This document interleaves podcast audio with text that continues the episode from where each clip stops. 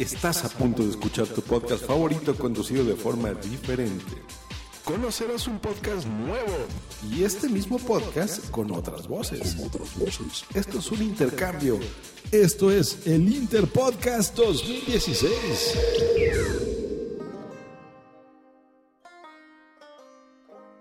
Mi nombre es Miguel García, del podcast Superhéroe Semanal. Como habéis escuchado en la intro, esto es parte del Interpodcast, un intercambio. En mi caso, me ha tocado encargarme de Efemérides Podcast, hacer un episodio especial de este podcast que nos habla de lo que pasó hace algunos años por estas mismas fechas. Voy a aprovechar para hacer un repaso a algunos hitos que marcaron la historia del cómic de superhéroes. ¿Me acompañáis? Cogemos nuestra máquina del tiempo para viajar al año 1938.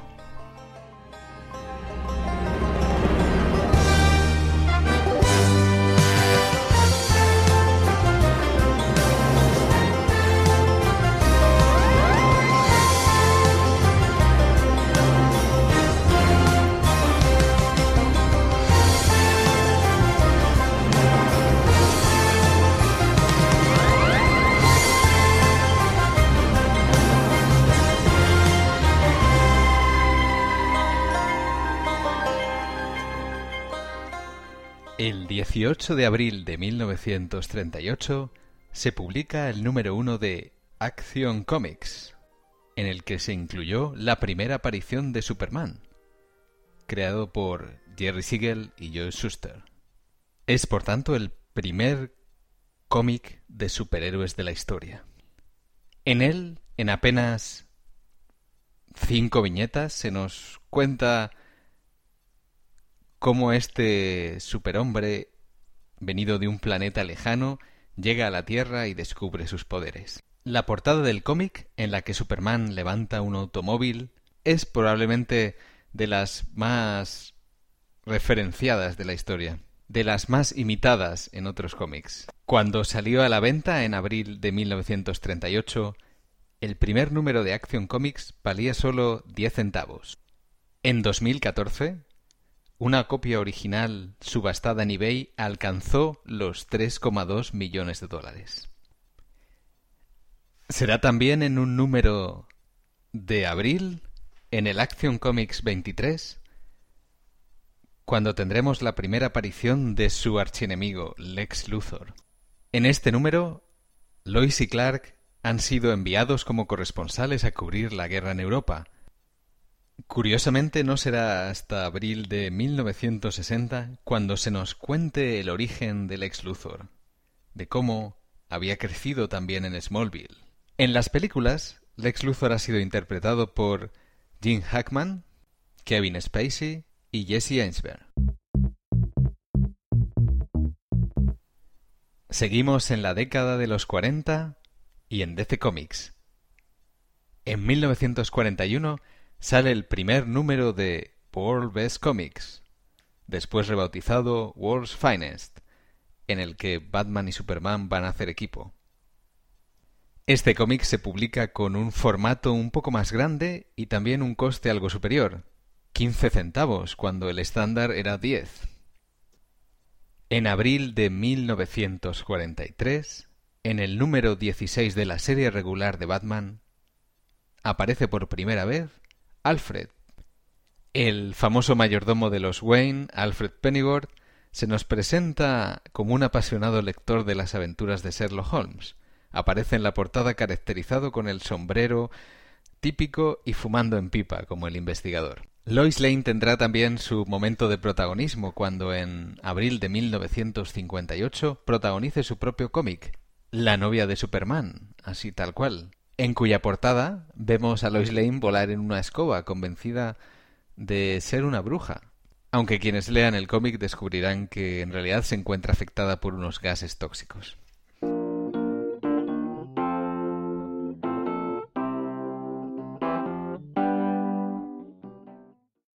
Viajamos ahora a finales de los 60 y al universo Marvel. Es en abril de este año cuando tendremos la primera aparición de Daredevil. Estas primeras historias de Daredevil han sido homenajeadas y reescritas en el maravilloso Daredevil Yellow de Jeff Loeb y Tim Sale, en el que se encargan de contarnos de nuevo estas historias en, en las que Daredevil, vestido con el traje amarillo aún, trabaja, por ejemplo, de abogado para los Cuatro Fantásticos o se enfrenta a villanos como Electro o Killgrave.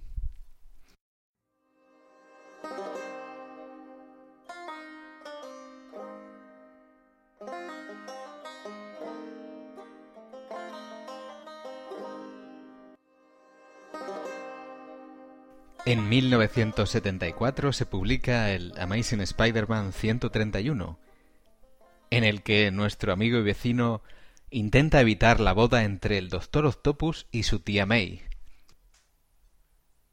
Los 70 no van a ser una década tranquila para el lanzarredes, pues en 1976 se enfrenta en lo que se llamó la batalla del siglo al mismísimo Superman.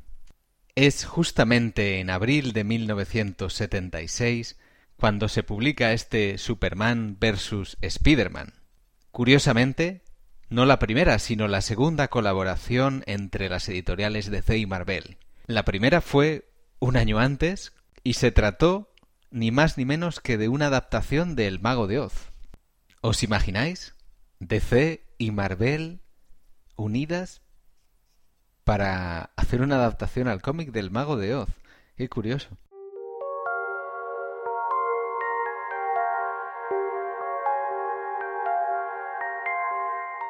Vamos a cambiar ahora la atmósfera y el tono porque tenemos que comentar un par de efemérides de tipo más luctuoso.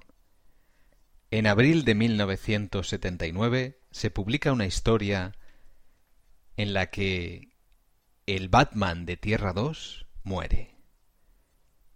Es su hija la que asumirá la identidad de la cazadora para luchar contra el crimen de Gotham. En abril de 1982 se publica Daredevil 181. En un número especial doble, Bullseye y Elektra luchan a muerte.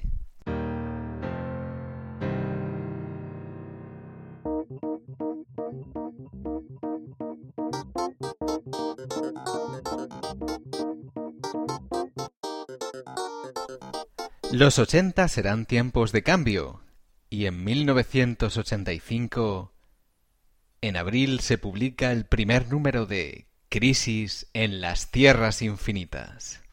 Esta serie limitada de 12 cómics, guionizada por Mark Wolfman y dibujada por las manos virtuosas de George Pérez, junto a Dick Giordano y Jerry Olway, fue el primer gran crossover del género superheroico, al incluir prácticamente todos los personajes de la editorial DC. Y puso patas arriba el universo, cambiando la vida de muchos personajes y reorganizando las series, de tal modo que se llegó a distinguir entre el universo DC pre-crisis y post-crisis. Este cómic por sí solo merecería un programa aparte, el nuevo universo post-crisis apenas duró, ya que muchos dibujantes nostálgicos quisieron retomar historias del universo original, lo que condujo a una nueva versión del multiverso en los nuevos 52.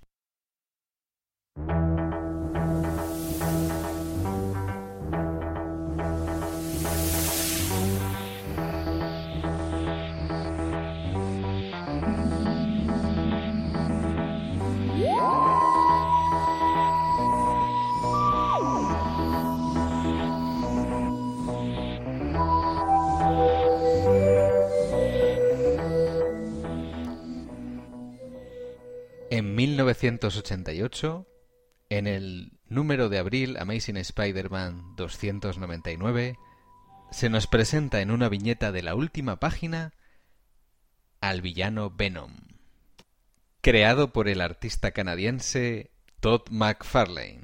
La creación de este personaje ha sido tan relevante que ha tenido su propia colección de cómics, varias colecciones de cómics, personificando en muchos el concepto del antihéroe oscuro y violento, como el también creación del propio McFarlane Spawn.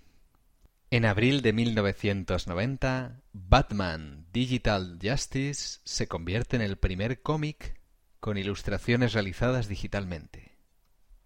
En una revolución quizá lenta, pero que ha continuado sin pausa, hemos llegado a un momento en el que actualmente prácticamente todo lo que leemos en las grandes cabeceras está dibujado sobre una tableta gráfica. Hablo en general, por supuesto, siempre hay los que se mantienen fieles a la acuarela o a la tinta auténtica, pero la mayoría tienen la tableta gráfica como su principal medio de trabajo. Por supuesto, si hay algún famoso dibujante de cómics que no está de acuerdo con esta afirmación y quiere eh, hacerme corregir esto, eh, que sepa que nuestros medios de contacto son arroba superhéroe-bajo en Twitter y superhéroesemanal arroba gmail.com si quiere acompañar un dibujo original dedicado para dejar constancia de que sigue haciéndolo a la antigua manera, pues eh, estaré encantado de recibirlo y contestarle lo antes posible.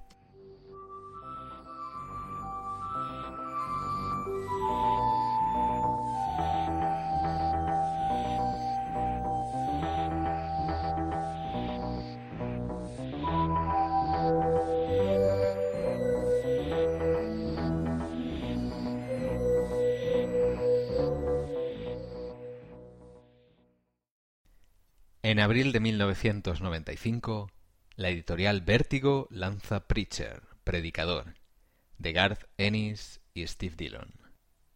La adaptación televisiva de esta famosa serie de cómics es uno de los proyectos televisivos más esperados de 2016 y una de las principales apuestas de la responsable de la aclamada adaptación de The Walking Dead.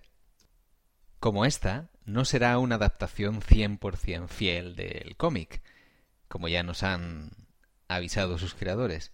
Contará de 10 episodios y está disponible ya un tráiler en Internet. En abril de 2005 se estrena en cines la adaptación de Sin City. Basada en los cómics de Frank Miller y cuya adaptación está acreditada a tres manos entre Robert Rodríguez, el propio Frank Miller y Quentin Tarantino. Lo más destacable es el espectacular elenco con el que cuenta, con Jessica Alba, Mickey Rourke, Bruce Willis, Rosario Dawson, Clive Owen y Benicio del Toro, entre otros. Seguimos con las películas basadas en cómics. El 16 de abril de 2010 se estrena en Estados Unidos la película de Kick Ass, producida por Brad Pitt y dirigida por Matthew Vaughn. Cómic creado por Mark Millar y dibujado por John Romita Jr. En abril de 2014, el casino Hard Rock Café de Las Vegas expulsa a Ben Affleck y le prohíbe la entrada de por vida. En abril de 2016, el famoso director Kevin Smith llega a un acuerdo para dirigir un capítulo de la serie Gotham a cambio de unos donetes de chocolate. Bueno, no, esto no, no ha llegado a pasar, pero podría haber pasado.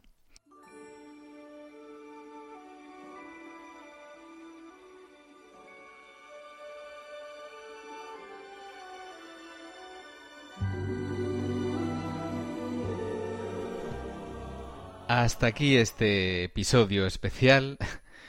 Muchísimas gracias por haberme acompañado en este viaje a lo largo de tantas y tantas décadas. Quiero agradecer también a los organizadores del Interpodcast, también a David Tella, el creador de Efemérides Podcast, por inscribirse. Gracias a eso he podido encargarme de, imitarlo, de hacer esta especie de crossover También tengo que agradecer a Freaky Podcast por su iniciativa de recopilar en el blog las efemérides de la historia del cómic de superhéroes, lo cual me ha facilitado bastante la elaboración del guion para este podcast. Para comentar este episodio os pido que uséis el hashtag Interpodcast2016 para dar visibilidad al evento. Os recomiendo que echéis un vistazo al feed general del Interpodcast, a todos los, los otros participantes.